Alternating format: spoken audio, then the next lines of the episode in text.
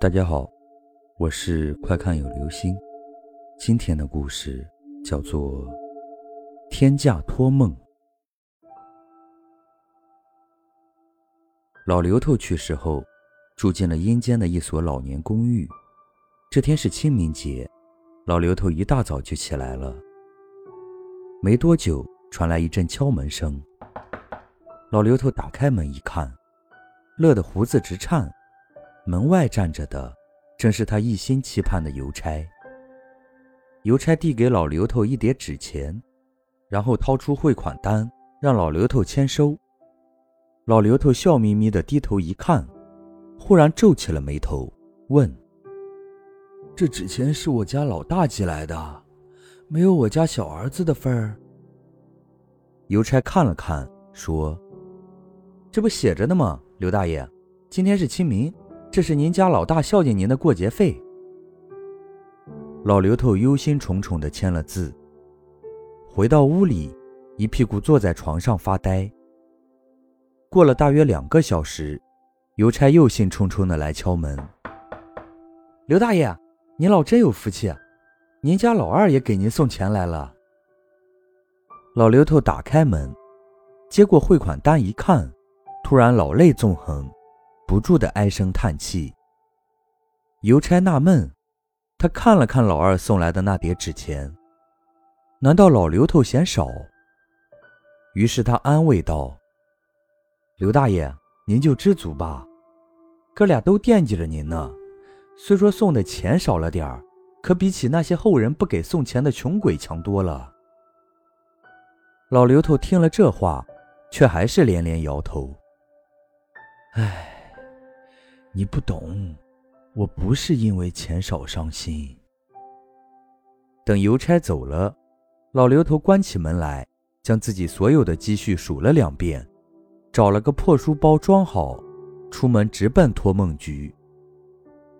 啥是托梦局？简单的说，就是负责阴阳两界亲人联系的部门。到了托梦局，老刘头就被墙上悬挂的价目表吓得直吐舌头。我的妈呀，咋比阳间电视台黄金时段的广告费还贵啊？我手里这点钱还不够托两秒钟梦呢。老刘头垂头丧气的回了家，翻箱倒柜找了两件衣服，上外面找活干去了。就这样，为了完成给儿子托梦的愿望，老刘头省吃俭用，啥脏活累活都干，终于。在第二年清明节的前两天，老刘头攒足了托梦局规定的十秒钟最低消费的费用。这天，老刘头借了个小推车，一步三晃的把攒的钱推进了托梦局。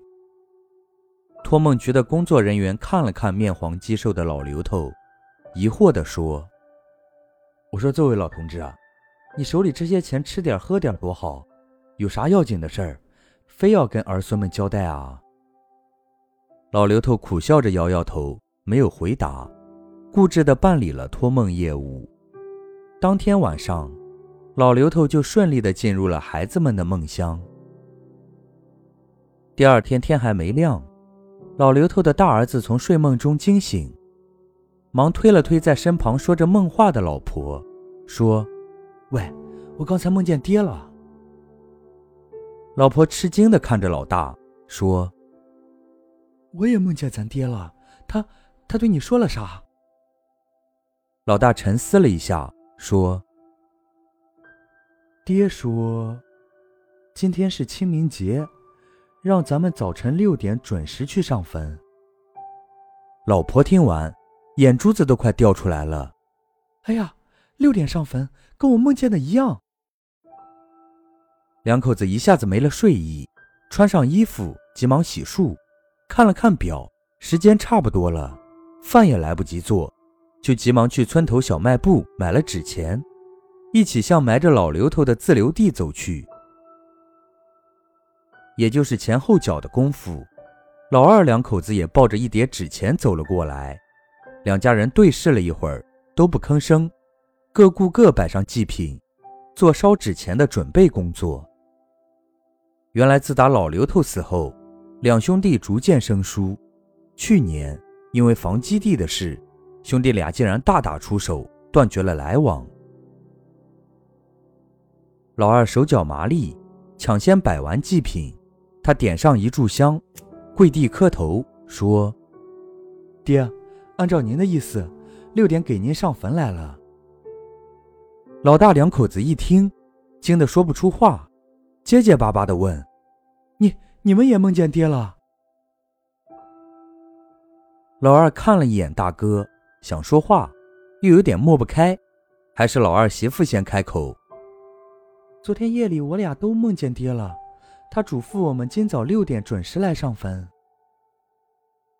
双方都惊呆了，等将夜里做的梦交流后。